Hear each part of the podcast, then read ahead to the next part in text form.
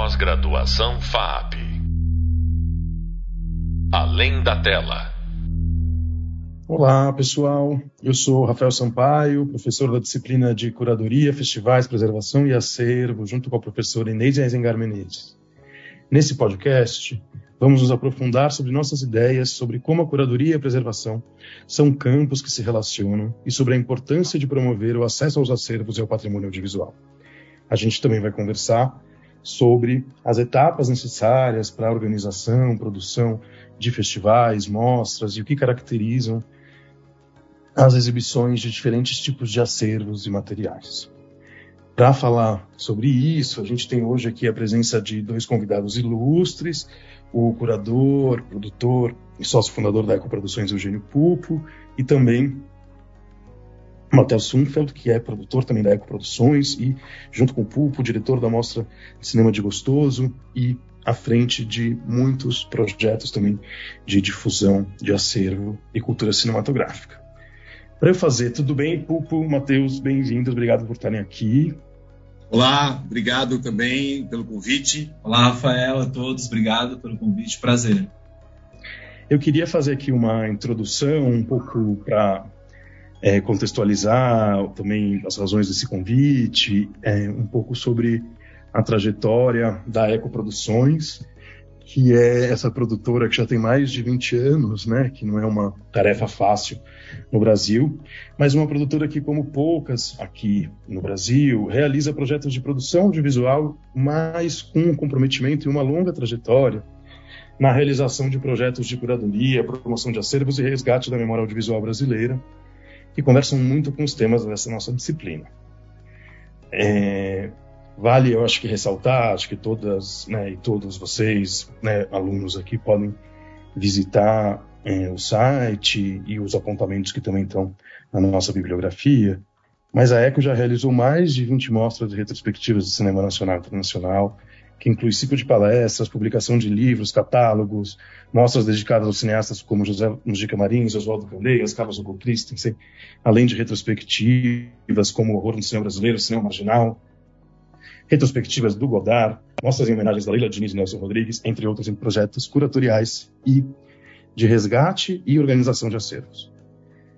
A ECO também já realizou longas documentais, curtas de ficção, séries para TV, muitas delas reunindo importantes materiais de arquivo e também contribuindo para a preservação da memória do cinema brasileiro, como é o caso dos filmes Carlos Reichenbach, Relatório Confidencial, Oswaldo Candeias e o Cinema, Banquete Coutinho e o Bom Cinema.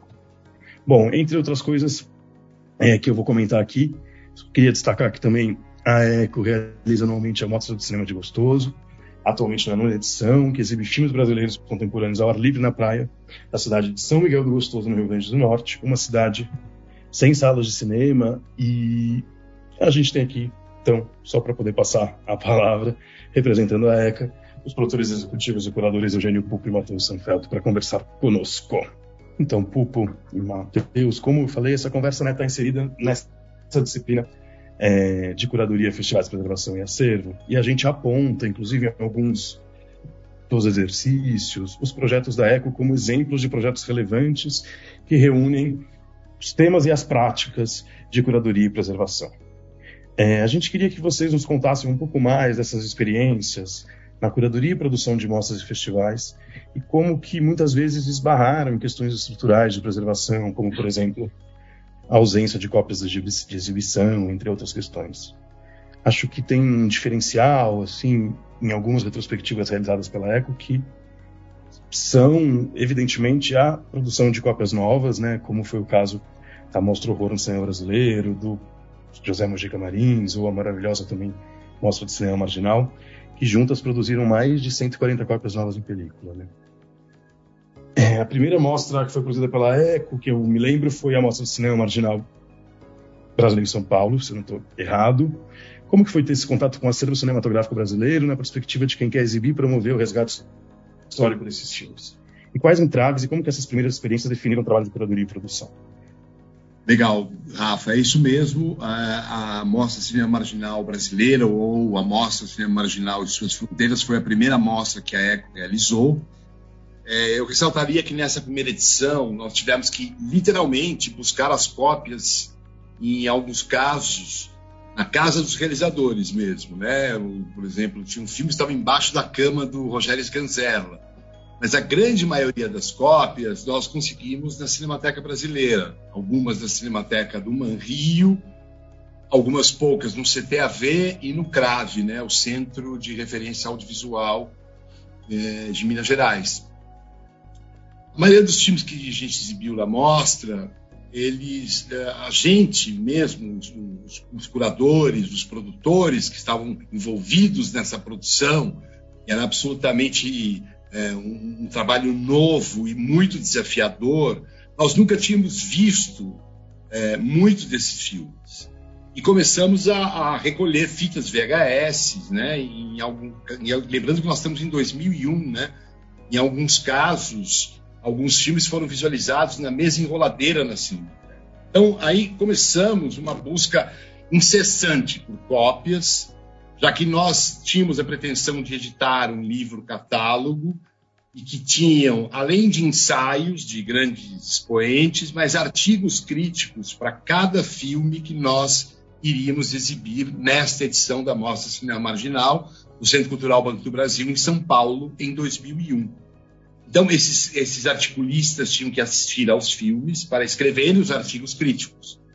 Então, é, além de irmos atrás das cópias de, de, vídeo, no caso VHS, porque nem o DVD era uma coisa tão popular né, como já foi, é, as VHS eram preciosidades. Então, uma observação importante é que, no contato que fizemos com os realizadores dessas obras, nós sentimos um descrédito muito grande por parte deles, no sentido de que eles não tinham boas lembranças da época em que fizeram essas obras, não se sentiam confortáveis ao serem relacionados a um movimento, entre aspas, né, de um chamado cinema marginal, né, que eles achavam que eles não tinham feito um cinema marginal, e sim fizeram cinema. E, e, e muitos deles questionaram né, a validade de nós retomarmos essa produção heterogênea desses filmes, né, em uma mostra naquela época. E, é, e, aí nós percebemos que muitos dos filmes que nós gostaríamos de exibir não estavam depositados na Cinemateca. Então foi muito difícil sensibilizar é, alguns diretores para que nos ajudassem a localizar as cópias de seus filmes, seja em vídeo ou em película, para a gente fazer essa, essa, essa amostra. Né? E as películas que a gente localizou, assim, a grande parte delas estavam em bom estado e puderam ser projetadas. Ironicamente, pode-se dizer que a marginalidade desses filmes com relação aos circuitos de exibição comercial colaborou com a preservação dos negativos. Né? Muitos desses filmes, salvo raras exceções, eles nunca foram sucesso de bilheteria. Que não é o caso, por exemplo, do Bandido da Luz Vermelha, né? que é um filme que entrou em cartaz e fez bastante sucesso de público. Né? Outros filmes sequer conseguiram o certificado da censura e nunca foram exibidos comercialmente. Então, era esse o desafio que a gente tinha, tinha pela frente. Em geral, foram feitas para esses filmes que eventualmente circularam um pouco, né? apenas duas ou três cópias deles, o que preservou os negativos originais, extremamente frágeis, né? os negativos, né? De, é, frente aos danos físicos é, que apresentavam caso fossem tiradas muitas cópias, né? E, e, mais ou menos quanto tempo que leva um para fazer um projeto desse que se propõe né, realizar cópias novas e como que dá essa que acontece essa articulação para suprir a necessidade de materiais de exibição em diferentes projetos assim? Olha, isso vai de caso a caso, projeto a projeto. Por exemplo, mais abaixo até comento sobre a, a, a mais para frente, até comento um, a, mostra do Mojica, né? O Mojica, se a gente não tivesse feito 40 cópias novas em película, não teria mostra. Então, por exemplo, para mostras que você, a depender do, do estado do negativo, né? porque no Brasil as cópias são feitas pelo, através do negativo, a partir do negativo, né? Já nos Estados Unidos, assim que o negativo é feito, já é feito um contratipo. E o negativo é guardado a sete chaves. Então você usa o contratipo para fazer as cópias. No Brasil, não. Faz-se. As cópias são feitas a partir do, do negativo. Se o negativo está num bom estado de conservação, é relativamente simples você fazer uma cópia. Claro que você tem a marcação de luz e um negativo não tem a marcação de luz, né? Então, uma cópia pode demandar, grosso modo, para uma cópia em película a partir do negativo, ela pode demorar uma semana, dez dias para ser feita. Ou seja, até você levantar todos os filmes que você quer exibir e quais os filmes que você precisa exibir faz parte do teu recorte curatorial e você tem que fazer cópias novas, você tem que ter uma boa antecedência justamente para ter essa frente e poder fazer essas cópias, né? Então, uh, sei lá, no caso da amostra marginal, nós tínhamos uma primeira relação de grosso modo de 80 filmes. Tivemos como ponto de partida lá o livro Cinema de Invenção do Jário Ferreira, que foi o primeiro a refletir consistentemente sobre essa produção. E aí a gente ia tendo dificuldades, falando, puxa, não tem cópia desse filme. Então a gente tirava o filme da lista e puxava outros, e ia encontrando cópias. Então a, a curadoria ela foi montada a partir também dessa relação é, lista curatorial e cópias disponíveis, né? E nós tínhamos um limite de sessões para fazer nessa primeira edição da mostra, e eram 40 filmes. Então a gente teve que tirar filmes também importantes, ainda que tivéssemos cópias, como o caso do Bandido da Luz Vermelha, por exemplo, que era é um, era um filme muito exibido, sempre exibido, e nós não, não, não, não exibíamos muitos, sem essa aranha, o Copacabana Mon Amour, o Histórias em Quadrinhos. Então, é, por uma questão, é, uma opção também da curadoria, foi não exibir o Bandido e exibir outros filmes importantes do Rogério. Então, o tempo, ele é um tempo largo, essa mostra marginal ela começou a ser gestada em, do, em final de 2018 pela Vera Haddad e eu e, e, e, e, só foi feita em maio, foi realizada em maio de 2001. Isso, ela começou a ser pensada no final de 98. Né? Ah, desculpa, em, em 1998. É. Essa mostra foi é, é, gestada em 1990, no final de 1998 e só foi realizada em maio de 2001. Sim, é muito trabalho e foi um dos projetos pioneiros. A gente comenta um pouco sobre a, né, no Hub Leitura, em outros momentos, sobre essa proliferação dos centros culturais e da importância também do Centro Cultural Banco do Brasil, que inclusive é fonte também o site como referência para que né, os alunos possam conhecer e estudar alguns catálogos sobre inúmeros projetos por eles promovidos, sobre também essa proliferação de projetos curatoriais e tudo mais. Eu não quero é, que a gente se estenda muito, é, porque eu quero muito falar sobre a mostra de Gostoso, que já traz um perfil um pouco mais contemporâneo, mas só para a gente concluir um aspecto importante sobre curadoria de, de, projetos históricos, digamos assim, e poder falar um pouco mais sobre a mostra de cinema marginal, porque ela teve desdobramentos que foram importantes, né? Acho que foi esse marco e também é um projeto que se desdobrou numa coleção de cópias novas é, né, de uma caixa em DVD, se eu bem me lembro, no mercado comercial, levando esses filmes para locadoras e outros espaços. Também uma edição grande né, na Cinemateca Portuguesa. Eu me pergunto qual a importância desse projeto, também estendendo é, esse projeto a outros projetos da memória, para o cinema brasileiro e como é que foi, nesse caso específico, lidar com as instituições de preservação no processo de produção. Olha, a importância dessa, dessa mostra, no primeiro momento, ela se resume muito ao fato de que eram obras absolutamente desconhecidas do público, né? sobretudo dessas novas gerações. Né? Isso ficou muito claro e você acompanhou, porque você participou dessa mostra, né, Rafael, com a gente, bastante intensamente. É, é, Sim.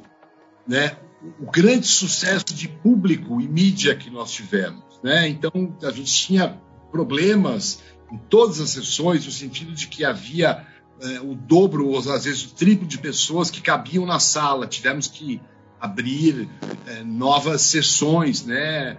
para poder atender essa demanda, né? E, e, era interessante porque havia uma mescla de um público mais jovem e mais velho, né? Então as sessões foram muito concorridas e, e também uma coisa interessante é que nós tivemos a participação de, da maioria dos diretores estiveram presentes para apresentar os seus filmes. Foi porque todos eles, ou grande parte deles, estavam vivos naquela época e, e acabaram vendo a, a, repercussão que a mostra estava dando na imprensa, né? E, e efetivamente pronta e, e, já acontecendo, né?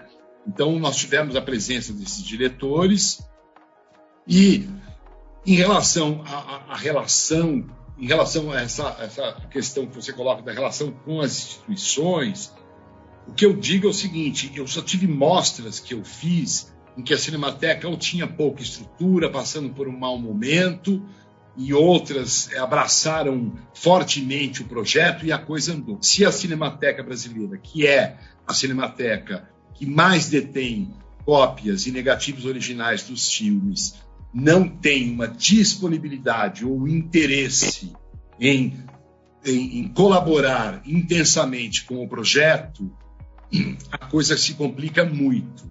Né? Tanto no tempo, muitas vezes você tem um tempo muito curto para realizar o projeto, e outra que você tem muitas demandas para a Cinemateca, então que elas têm que estar num bom momento e aptas a, a, a te atender às suas solicitações, né? Seja para fazer uma cópia internamente ou para retirar um negativo para fazer uma cópia, né? Isso resumindo bem, né? E é importante que essas instituições tenham estruturas, né, e possam atender. A gente fala bastante. É, é, a importância das instituições bem aparelhadas, né, com equipe, é absolutamente fundamental, porque senão o cinema brasileiro para, né? É, as mostras, as retrospectivas. Sim. Mas além dessas mostras históricas e desses projetos que queria ressaltar que são parte é, do Portal Brasileiro de Cinema, então todo, todos vocês podem acessar ali esses conteúdos, os catálogos, as informações catalográficas dos filmes e imagens. A ECO também realiza né, uma empreitada anual bastante importante, que é a realização da Mostra de Cinema de Gostoso, em São Miguel do Gostoso, no Rio Grande do Norte. Essas exibições são ao ar livre, né, e também em outros espaços da cidade, levando o cinema em uma programação bastante é, relevante para uma cidade, uma região onde não tem sala de cinema. Esse projeto também é um pouco mais abrangente, né, e realiza ações de formação na cidade, e essa produção realizada nessas oficinas também é exibida na mostra. Então eu queria que vocês contassem um pouco para a gente é, como que vocês trabalham para montar anualmente o festival, é um trabalho, imagino, incessante. Fale um pouquinho do formato, da filosofia e também, a partir desses anos todos, um pouco da relevância desse projeto na região. Legal. É, a Mostra de Cinema de Gostoso, Rafa, surgiu em 2011, quando Eugênio e eu é, exibimos um longa-metragem chamado São Miguel do Gostoso, né, que fala sobre a conta um pouco da realidade da cidade de São Miguel que cresceu muito nos últimos anos por conta do turismo. Isso acabou criando ali uma série de desigualdades, enfim, muitas questões na cidade. Nós exibimos o filme para a população na praia em 2011. Foi uma sessão assim, muito especial.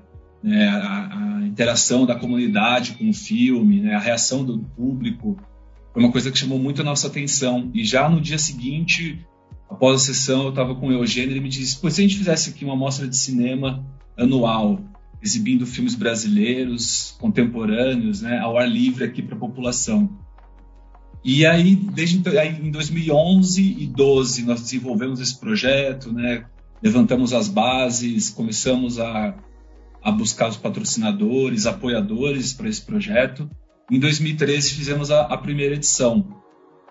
E a Mostra de Gostoso atualmente está na, na nona edição e ela cumpre muito um papel ali de fazer com que os filmes, essa produção audiovisual brasileira chegue a esse pedacinho do Brasil, né, no Rio Grande do Norte, na cidade de São Miguel do Gostoso. A gente acredita que os festivais de cinema, de forma geral, eles têm muito esse papel de circulação dos filmes, né? Nós sabemos que existe um circuito comercial muito restrito à produção audiovisual brasileira e os festivais cumprem um papel muito importante de fazer com que os filmes cheguem à população de fato, né?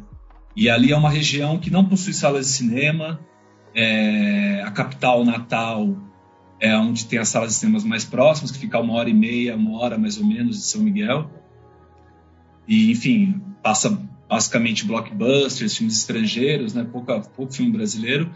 E a Mostra de Gostoso vai um pouco nesse sentido de dar esse espaço, mais um espaço de exibição para a produção audiovisual né, do, do nosso país, e nessa contribuição também do debate e da formação de público. A gente acredita que um pilar fundamental da mostra, é, todas as mostras de cinema de forma geral, mas especialmente em São Miguel do Gostoso, é a formação de público.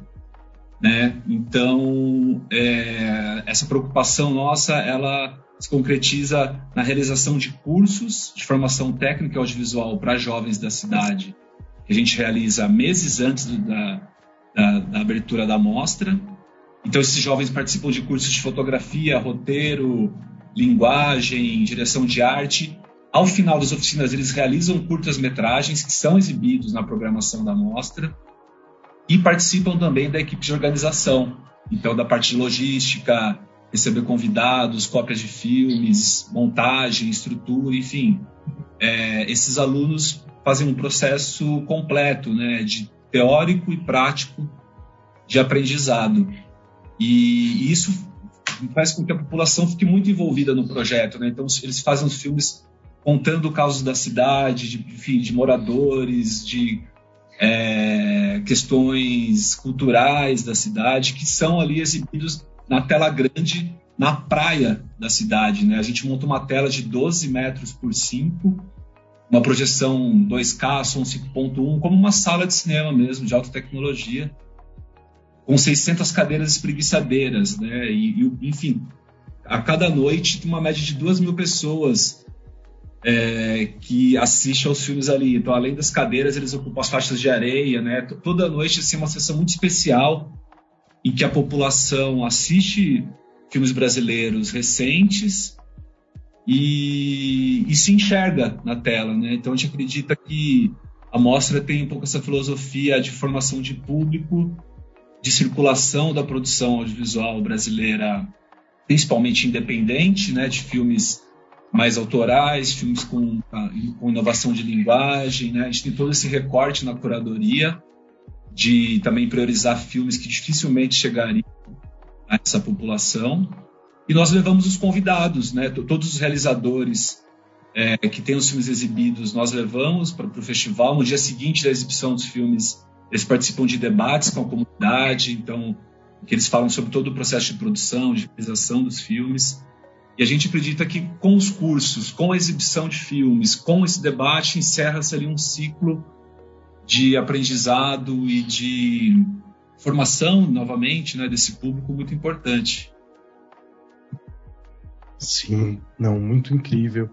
Todos esses projetos e também é interessante ver um pouco como que esses projetos que exibem uma produção contemporânea ou uma produção mais histórica é, se relacionam diferente um pouco com a audiência e com a própria é, produção né, e organização desses espaços.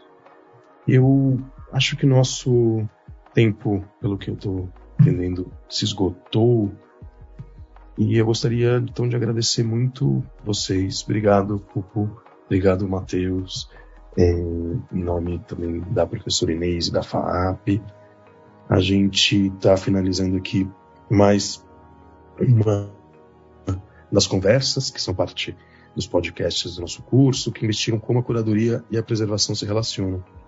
Os nossos convidados contaram sobre os diferentes projetos em que atuam e falamos de algumas particularidades de se trabalhar com acervos, materiais de arquivos em projetos de difusão, a importância de garantir o acesso aos acervos e como são também pensados e organizados festivais de cinema.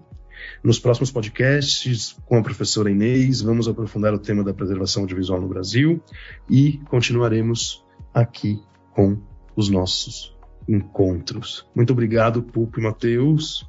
Obrigado. Foi ótimo obrigado. ter vocês aqui. Muito obrigado, foi um prazer. Foi um prazer, valeu, querido. Pós-graduação FAP. Além da tela.